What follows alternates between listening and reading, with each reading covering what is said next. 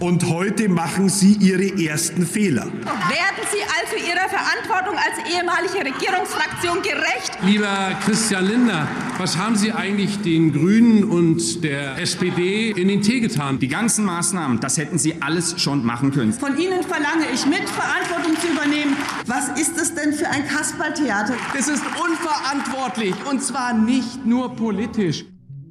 Immer toll, wenn man ein Riesenproblem hat und sich dann erstmal gegenseitig Vorwürfe macht, wer Schuld hat und wie das überhaupt alles so weit kommen konnte. Kennt man ja aus der Partnerschaft. Erstmal Wut ablassen, sich anpflaumen, bevor man sich dann auf die Problemlösung konzentrieren kann. Alles nur menschlich, auch wenn man es in Bezug auf die Corona-Bekämpfung von unseren Politikern gerne anders gehabt hätte. Aber es ist jetzt wie es ist. Kritisiert haben wir genug in den letzten Wochen. Jetzt zumindest haben sich die Damen und Herren Politiker zusammengerauft und eine Lösung präsentiert. Wie genau die aussieht, besprechen wir heute im Podcast für Deutschland. Lassen uns das auch von Virologen auf ihre Taug ich bin Dr. Robin John, Allgemeinarzt in Schönebeck. Das ist 15 Kilometer von Magdeburg entfernt und trotzdem zu weit, um hier Nachwuchs zu finden. Immer mehr Praxen im Salzlandkreis bleiben unbesetzt und Patienten haben lange Wege und noch längere Wartezeiten. Das muss sich ändern. Die besondere Nähe der niedergelassenen Haus- und Fachärzte ist in Gefahr. Was die Gesundheitspolitik jetzt dringend ändern muss, erfahren Sie auf rettetdiepraxen.de. hin einordnen. Dazu habe ich gerade mehrere Mails von Christian Drosten bekommen. Und am Ende der Sendung sprechen wir mit einem bayerischen Oberarzt über die Triage. Wird es aufgrund der Überfüllung von Intensivstationen bald zu solchen Entscheidungen für und gegen das Leben eines Menschen kommen? Herzlich willkommen beim FAZ-Podcast für Deutschland. Heute ist Freitag, der 19. November. Ich bin Andreas Krobock. Schön, dass Sie dabei sind. Die Lage ist hochdramatisch. Wir alle hatten gehofft auf einen anderen Winter. Und es wird jetzt sehr darauf ankommen, dass schnell gehandelt wird, dass konsequent gehandelt wird. Dass wir wieder in einer schwierigen, wenn nicht sogar in der schwersten Lage sind. Und dann wird man beobachten müssen, ob wir die Dynamik damit stoppen oder zumindest reduzieren können. Aber es nützt alles nichts. Es ist so. Es ist zehn nach zwölf. Angela Merkel und Jens Spahn malen also nochmal in ihren schwärzesten Farben. Aber gut, wir karten jetzt erstmal nicht mehr wie Kleinkinder beleidigt nach, wie spät die Regierung reagiert, sondern nehmen zur Kenntnis, endlich reagiert sie überhaupt wenn es noch einen Beweis bedurfte, dass niemand der politischen Klasse in Deutschland in der Lage ist, Entscheidungen zu treffen, bevor die Lage am Rande der Katastrophe ist. Bitteschön, der Beweis ist erbracht. Wie schon in der zweiten und dritten Welle kommt der Aktionismus also erst im letzten Moment. Aber so ist die Lage. Jetzt gibt es Beschlüsse und darüber reden wir, wie sehen die aus. Das bespreche ich jetzt mit meinem Berliner Kollegen Christian Geinitz. Grüße Sie, Herr Geinitz. Schöne Grüße zurück. Ja, fangen wir doch mal mit uns beiden an. Dürfen wir weiter zur Arbeit gehen, ins Büro oder gilt jetzt wieder Homeoffice-Pflicht?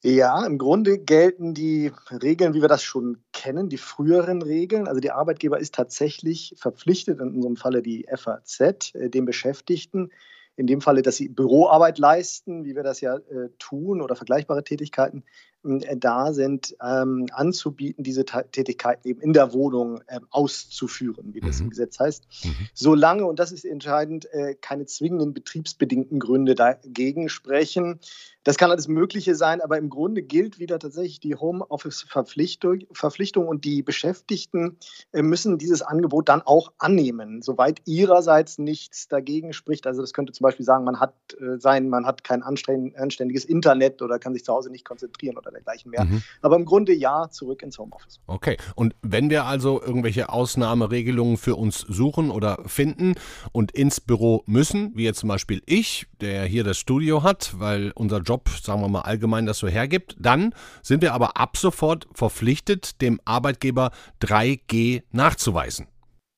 Das ist richtig. Sie sind verpflichtet, wir sind verpflichtet, ähm, dann 3G nachzuweisen. Ähm, das heißt, Sie kommen nur rein, wenn Sie entweder geimpft, genesen oder getestet sind in die Arbeitsstätte. Hm, und, und das war ja vorher anders. Ne? Da war der Arbeitgeber noch, sagen wir mal, ein bisschen limitiert, was die Abfrage von Impfstatus oder Teststatus anging. Wie, wie, wie kam jetzt da dieser Sinneswandel? Ist das rechtlich, gibt es das rechtlich leicht her, dass jetzt der Arbeitgeber also sagen kann, komm, zeig mal? Das äh, ist äh, möglich äh, nach dieser Neuregelung des Infektionsschutzgesetzes. Vorher haben sich dagegen tatsächlich die Sozialdemokraten und insbesondere die Gewerkschaftler äh, gestemmt und gestängelt, weil sie sagten, es geht den Arbeitgeber nichts an. Mhm. Jetzt will man ähm, sicherstellen, dass diese Daten natürlich nicht missbraucht werden, dass sie wirklich nur erhoben werden dürfen, um äh, Covid-19 einzu äh, fangen, einzuhegen, dass sie dann nicht in der Personalakte vermerkt werden, längerfristig und dergleichen mehr. Also es ist an strenge Auflagen gebunden. Aber ja, man kann schon sagen, dass da die Linke oder die Sozialdemokraten und die Gewerkschaftler ein bisschen entgegengekommen sind den neuen Verpflichtungen, die angesichts der doch jetzt sehr dringlichen Lage, Corona-Lage nötig sein. Hm, und dieses 3G, das gilt jetzt auch zum Beispiel für den öffentlichen Nahverkehr, für Bus und Bahn.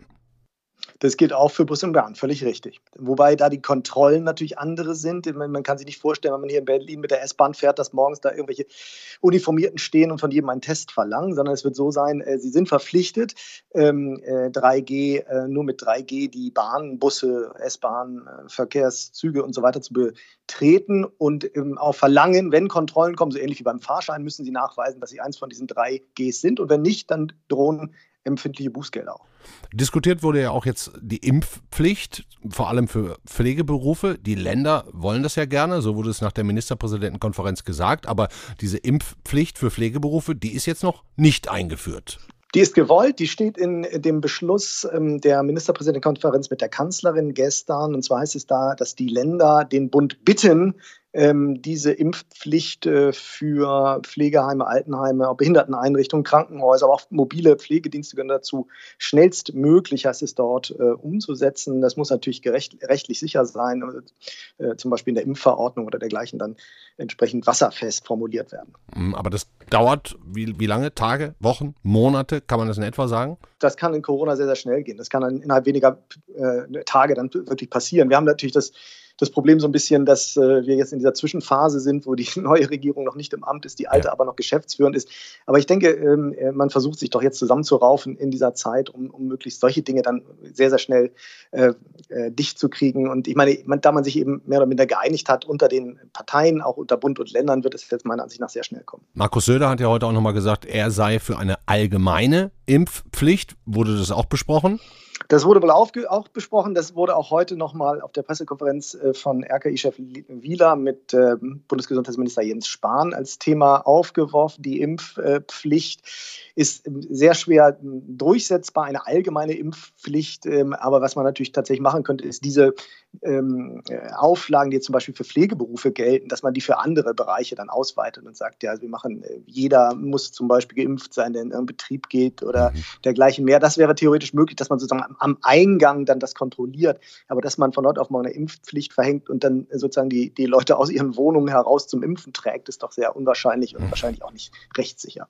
Also man kann es ja vergleichen mit der Masernpflicht, das wird immer wieder genannt. Nicht? Sie wissen, dass man, äh, dass die Kinder gegen Masern geimpft sein müssen, wenn sie in den Kindergarten kommen. Und das kontrolliert man einfach dadurch, wer nicht geimpft ist, der kommt einfach nicht rein. So ähnlich ist das. Aber es geht ja niemand nach zu Hause zu den Eltern und sagt, dein Kind ist nicht gegen Masern geimpft, hier kriegst du die Spritze in den Arm, sondern es geht nur darum, dass sie dann nicht in diese Gemeinschaftseinrichtungen können. Und jetzt haben wir ja, ähm, und das finde ich fast mit am spannendsten, so einen dreistufigen Hospitalisierungsindex, mit dem Maßnahmen in den Ländern beschlossen werden können. Wollen wir das mal zusammen kurz durchgehen?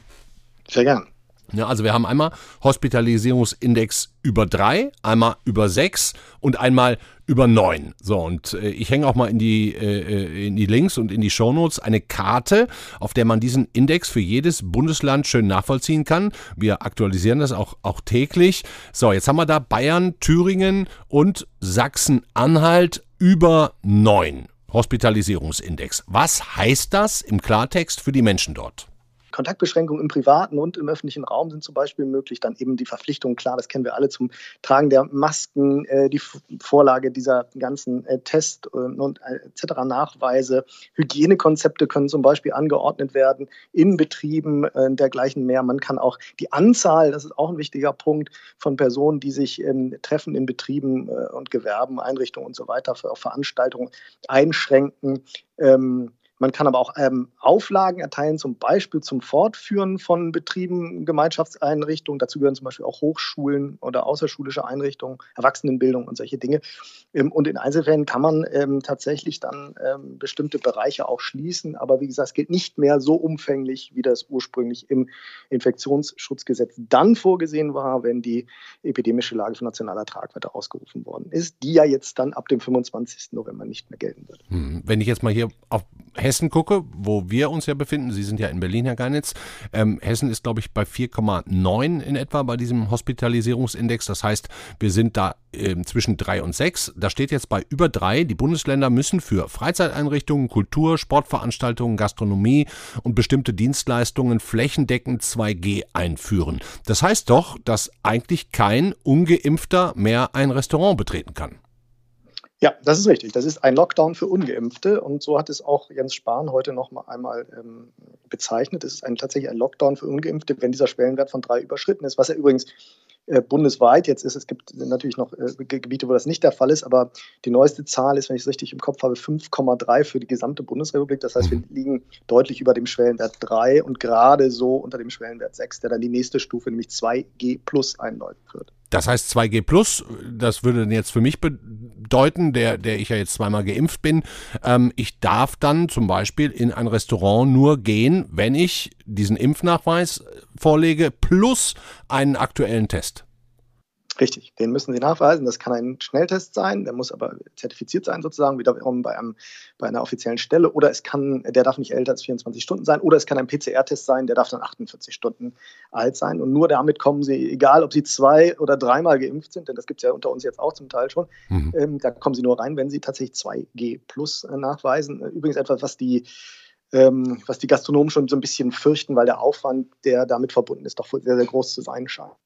Ich würde aber gerne einen Satz noch sagen, gerne. der mir ganz interessant erscheint. Ähm, es wird immer gesagt, naja, es sei auch sehr schwierig für die äh, Betreiber und Veranstalter, zum Beispiel den Impfstatus abzuprüfen, denn man will ja viel mehr kontrollieren. Auch das haben die Ministerpräsidenten und die Kanzlerin festgestellt und heute wurde auch nochmal appelliert von Seiten des Bundesgesundheitsministers, man müsste da viel strenger kontrollieren, denn oft genug sei weder 3G, sondern eigentlich nur 0G, keiner kann es richtig nachvollziehen. Und da ist, finde ich, ganz interessant, dass es mittlerweile tatsächlich eine unentgeltliche App gibt, die sich jedermann von uns runterladen kann und eben die Gastronomen auch, ah, mit der sie dann elektronisch, App.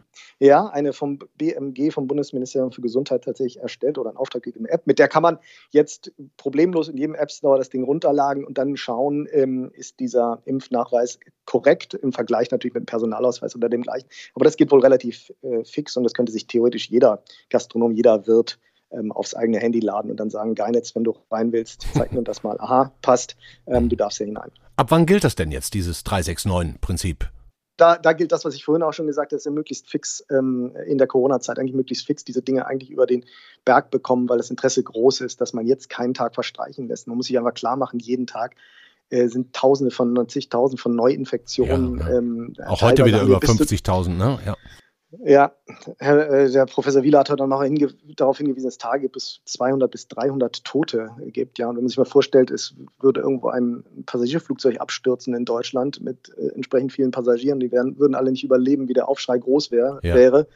Ähm, das heißt, das ist doch eine, eine, ziemlich angespannte Situation im Moment. Deswegen sind alle Beteiligten, glaube ich, großem Interesse dabei, das möglichst schnell über die Bühne zu bringen. Ja, also dieses neue Infektionsschutzgesetz, das als letzte Frage, Herr Geinitz, das ist im Grunde wie ein Lockdown für Ungeimpfte zu beurteilen. Ich würde das wie ein Lockdown für Ungeimpfte äh, beurteilen. Ja, völlig richtig. Dankeschön, Christian Geinitz. Ich danke Ihnen auch. Noch schärfer als die Bundesregierung und die Länder hat heute übrigens Österreich reagiert. Die sind inzwischen fast bei Inzidenz 1000 angekommen. Und nicht wenige sagen, alles, was da in unserem Nachbarland an Infektionsgeschehen passiert, das werden wir in zwei, drei Wochen auch bei uns sehen. Unser Wien-Korrespondent Stefan Löwenstein hat uns eine kurze Sprachnachricht geschickt, was da jetzt beschlossen wurde. Ab kommenden Montag soll ein Lockdown für alle gelten, der vierte insgesamt seit Beginn der Pandemie. Von nächsten Februar an wird eine Impfpflicht für alle eingeführt. Bundeskanzler Alexander Schallenberg und Gesundheitsminister Wolfgang Mückstein ist es sichtlich nicht leicht gefallen, diese Ankündigungen zu machen, mit denen sie frühere Aussagen revidieren und auf den Kopf stellen mussten. Lockdown also erstmal und dann im nächsten Jahr Impfpflicht für alle. In Salzburg übrigens scheint die Lage so dramatisch zu sein, dass schon Triage-Kommissionen gebildet werden. Ob uns das auch droht, darüber spreche ich am Ende mit einem bayerischen Notfallmediziner. Aber kommen wir zurück zu den deutschen Maßnahmen. Ich habe heute mehrfach mit Christian Drosten gemailt. Er hatte leider keine Gelegenheit für ein Telefonat, also ein Interview, sondern konnte uns nur Textnachrichten schicken. Aber auch die sind natürlich sehr interessant. Mein Kollege Andreas Brandt trägt uns Drostens erste Antwort auf die Frage vor, ob die aktuellen Maßnahmen reichen. Wichtig ist besonders, dass ich keineswegs davon überzeugt bin, dass 2G zum Stopp der Infektion bei ungeimpften ausreicht. Man sieht das ja in Österreich. Viele ungeimpfte können in den Privatbereich ausweichen, gerade diejenigen, die nicht berufstätig sind und vielleicht auch sonst keinen guten Zugang zu Informationen haben. Zu diesen Leuten kommt das Virus nach Hause. Man wird bei ungeimpften also Kontaktbeschränkungen im Privatbereich brauchen, so wie im letzten Winter für die Gesamtbevölkerung. Kontaktbeschränkungen im Privatbereich. Ich habe ihn danach gefragt, ob er, wie Markus Söder, auch für eine allgemeine Impfpflicht wäre. Das ist eine gesamtgesellschaftliche Notbremse, die man in Deutschland vermeiden will. Österreich hat circa zwei Wochen Vorsprung vor uns. Ob wir diese Zeit nutzen für eine effiziente Reduktion der Kontakte der ungeimpften? Ich weiß es nicht. Ich bin eher skeptisch. Über Testung ist es meiner Ansicht nach nicht zu machen. Man kann das nicht der Eigenverantwortung der ungeimpften überlassen, denn es geht ja nicht nur darum, deren eigene Gesundheit zu schützen, sondern darüber hinaus auch die Gesundheit der Normalpatienten mit Krebs, Unfall, Herzinfarkt etc., die eine ganz normale Krankenhausversorgung brauchen. Drosten ist also eher skeptisch, dass wir noch vor Weihnachten Entspannung sehen werden. Das Problem aus seiner Sicht weiterhin die ungeimpften. Wer im Übrigen weitere Informationen zur Booster-Impfung haben möchte, meine Kollegen Joachim Müller-Jung und Sibylle Andal haben ihre aktuelle Folge des Wissenspodcasts genau darüber gemacht. Im Grunde äh, heißt es, dass es über die ganze Zeit, über die neun Monate hinweg eine deutliche Abnahme der Effektivität äh, des Impfstoffes gibt gegenüber der Infektion eine deutliche auch gegenüber äh, symptomatischer Erkrankung, aber eine weniger deutliche, also eine erhöhte Wirksamkeit immer noch gegenüber einer schweren Erkrankung. Ich hänge die Folge der beiden, das war übrigens gerade Joachim Müller-Jung, in die Shownotes, in die Links, kann ich jedem nur wärmstens empfehlen.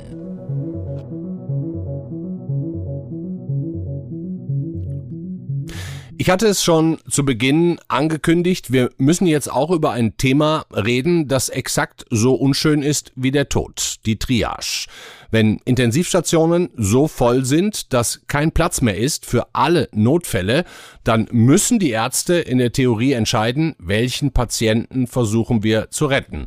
Und an dieser Stelle wird es dramatisch, zumindest habe ich als Laie den Eindruck, welchen nicht. Aus München hören wir, es gibt nur noch sehr wenige freie Intensivbetten. In den am härtesten von Corona betroffenen Bundesländern wie Bayern wird die Situation immer ernster. Deswegen hat nun auch die Arbeitsgemeinschaft der bayerischen Notärzte, kurz AGBN, einen ziemlich emotionalen Appell an die Politik gerichtet, endlich was zu tun, und zwar eher gestern als heute. Und darüber sprechen wir jetzt mit dem Vorstandschef dieser Notärztevereinigung. Hallo, Björn Hosfeld. Hallo, Herr Krobock. Vielen Dank für das Gespräch. Ja, sehr gerne. Herr Horsfeld, Sie vertreten mehr als 3000 Notärzte in Bayern. Wie ist da gerade die Lage? Bekommt heute noch jeder Notfall ein Bett? Ja, Sie haben das sehr dramatisch eingeleitet. Ich äh, fahre Ihnen ein bisschen in die Parade. Gerne. Äh, Triage-Sichtung, wie wir eigentlich sagen, ist nichts anderes als eine Priorisierung. Für uns als Notärzte passiert das auch, wenn Sie einer Einsatzstelle mehr Patienten haben, als Sie als Einzelner versorgen können. Also stellen Sie sich vor, Sie kommen als erster Notarzt zu einem Busunfall. Mhm. Dann haben Sie 20 Patienten und müssen jetzt entscheiden, wen kann ich sinnvollerweise am besten jetzt helfen. Und zwar mit der Aussicht auf einen guten Erfolg, damit ich erstmal therapieren kann, bis andere Einsatzkräfte nachkommen. Wen nehmen Sie denn dann zuerst in solchen Situationen? Naja, Sie müssen entscheiden, wer hat die besten Erfolgsaussichten mit meinen jetzigen vorhandenen Ressourcen auch einen Benefit zu haben. Also wenn Sie einen Patienten haben, bei dem, ich sage jetzt mal plakativ, der Kopf schon daneben liegt, dann brauchen Sie nicht mehr versuchen, den anzunähen, weil das würde Sie Stunden beanspruchen. In der Zeit könnten Sie vielen anderen mehr helfen. Also das ist die Form von Priorisierung. Es mhm. ist praktisch ein Management des Ressourcenmangels. Mhm. Aber es bekommt jeder Hilfe, nur halt nicht unmittelbar, sondern wenn nachrückende Kräfte dazukommen. Hm. Dann lassen uns das doch mal durchgehen zusammen. Sagen wir mal, Sie sind ja, glaube ich, in Ulm grundsätzlich stationiert, richtig? Ja. Der Notarzt fährt jetzt zu einem Patienten, hilft vor Ort und da sind jetzt nicht irgendwie wie bei einem Busunfall, wie Sie das gerade sagen, zehn andere, sondern das ist jetzt ein Patient. Der sucht dann ein Krankenhaus für diesen Patienten mit einem freien Bett. Wie funktioniert das? Also letztlich schaue ich, was mein Patient hat und gucke, was er braucht. Und wir reden ja jetzt im Wesentlichen über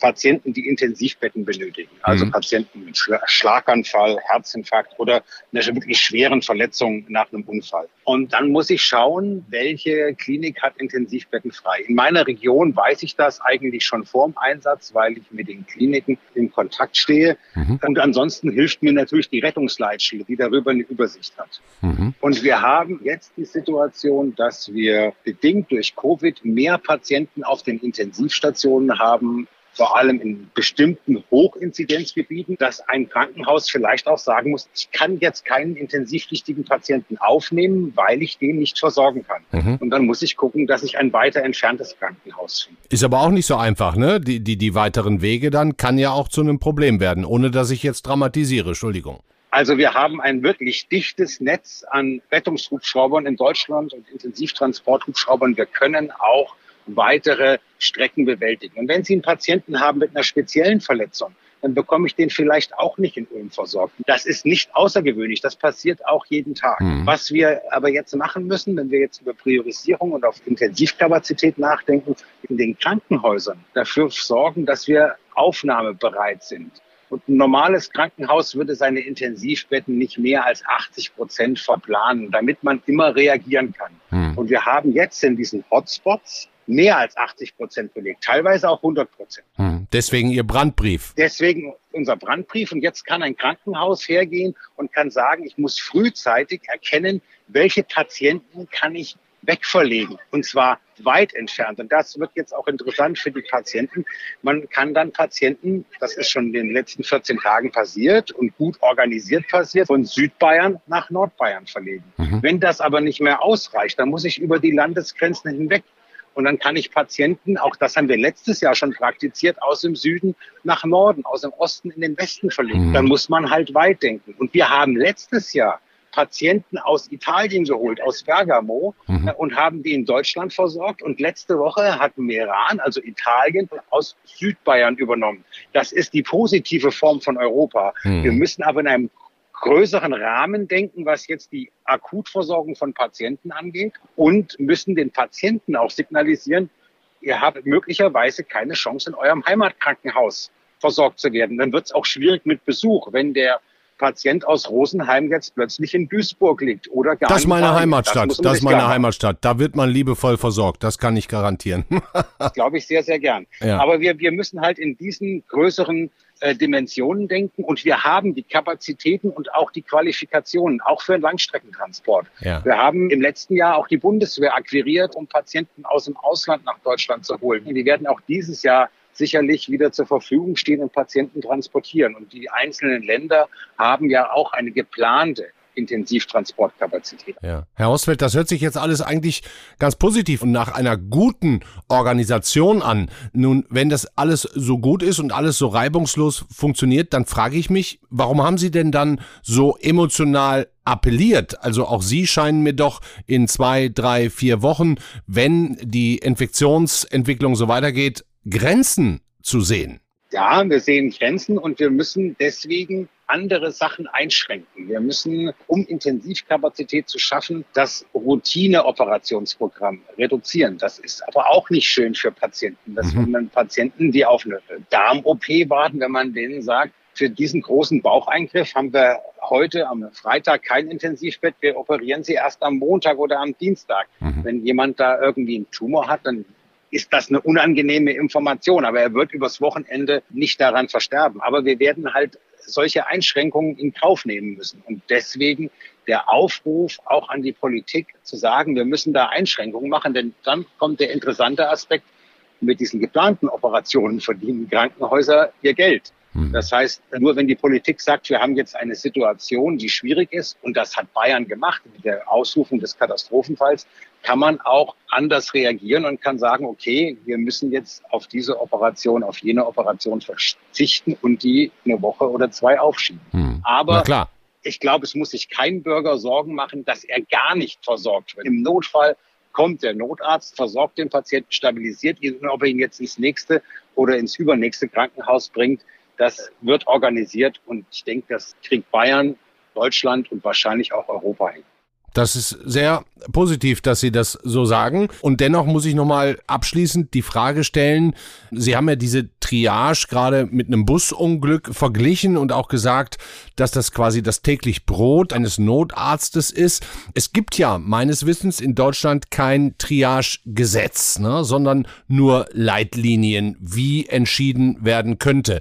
Ähm, wie, wie sähen die denn im Falle eines Falles aus? Können Sie uns dazu vielleicht noch was sagen? Ja, es gibt auch kein Gesetz, wie ich meinen Patienten bei Grippe oder bei einem gebrochenen Bein behandeln muss. Da hm. gibt es auch nur Leitlinien. Also wir sind in der Medizin gewohnt, nach Leitlinien zu handeln. Und Leitlinien werden eben nicht vom Gesetzgeber, nicht vom Staat gemacht, sondern von Fachgesellschaften, teilweise interdisziplinär. Und für die Priorisierung von Patienten gibt es eine klare Empfehlung der Deutschen Interdisziplinären Vereinigung für Intensivmedizin, der DIVI, die ja auch dieses Intensivbettenregister betreibt, was Sie bestimmt auch schon in Ihrem Podcast besprochen Klar. haben. Das heißt, ja. wir haben eine tägliche Information über die Divi, wo es denn freie Betten gibt. Das heißt, das hilft der Rettungsleitstelle auch wieder. Und ich glaube, dass diese ärztliche Leitlinienstruktur eine gute Handlungsempfehlung für die aktiven Ärzte und in dem Fall auch für die Notärzte. Und die Notärzte sind tatsächlich so ausgebildet, bei jetzt Beispiel Busunfall auf lebenswichtige Funktionen, sogenannte Vitalparameter zu schauen, um zu entscheiden, welcher Patient braucht jetzt sofort eine Maßnahme, damit er erstmal die nächste Zeit einigermaßen stabilisiert ist. Und wenn ich die Maßnahme gemacht habe, kann ich mich um Patient 2, 3 und 4 kümmern. Okay, verstehe. Das heißt, im Grunde muss sich keiner, der uns jetzt gerade zuhört, tatsächlich Sorgen machen, dass irgendjemand in einer Notsituation, in einer möglicherweise lebensbedrohlichen Situation aufgrund der ja doch Überfüllung der Intensivstationen, vor allem in Bayern, aber auch wachsend in Restdeutschland, Sorgen machen, dass er nicht mehr versorgt wird. Genau. Es muss keiner Angst haben, gar keine Versorgung zu bekommen. Und man muss, glaube ich, immer noch mehr Angst davor haben, an Covid selber zu erkranken. Das ist praktisch die Information an die, die nicht geimpft sind. Auch der Geimpfte, das wissen wir inzwischen, kann durchaus an Covid erkranken. Aber die Symptome so schlimm werden zu lassen, dass sie äh, eine äh, Intensivtherapie erforderlich machen, die sehen wir an mehr als neun von zehn Fällen bei ungeimpften Patienten. Und deswegen kann ich jedem nur noch mal raten, das ist mein persönlicher Appell, verzichten Sie nicht auf eine Impfung. Hm, berechtigter Appell. Danke Ihnen für das Gespräch. Dankeschön auch nochmal für diese letzten Worte. Vielen Dank, Björn Hausfeld. Ich danke Ihnen. Das war der FAZ-Podcast für Deutschland an diesem Freitag, den 19. November. Jetzt haben wir zumindest mal Maßnahmen und auch der Notfallmediziner hat gerade gesagt, ganz so schlimm wie ja, manche Medien es malen, wird es nicht werden. Jeder wird versorgt, der Hilfe braucht. Das ist definitiv eine gute Nachricht. Und vielleicht sind ja auch die Maßnahmen der Bundesregierung, der Länder eine gute Nachricht, die dabei helfen werden, das wirklich unfassbar wachsende Infektionsgeschehen zumindest mal wieder einzudämmen. Das war's für heute. Ein schönes Wochenende. Machen Sie es gut. Ciao.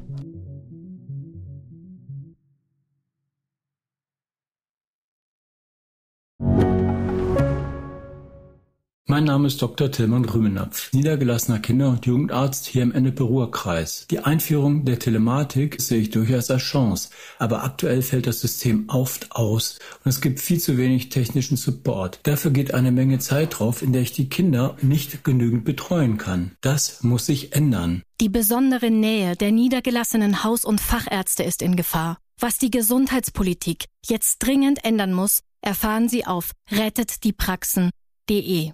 you.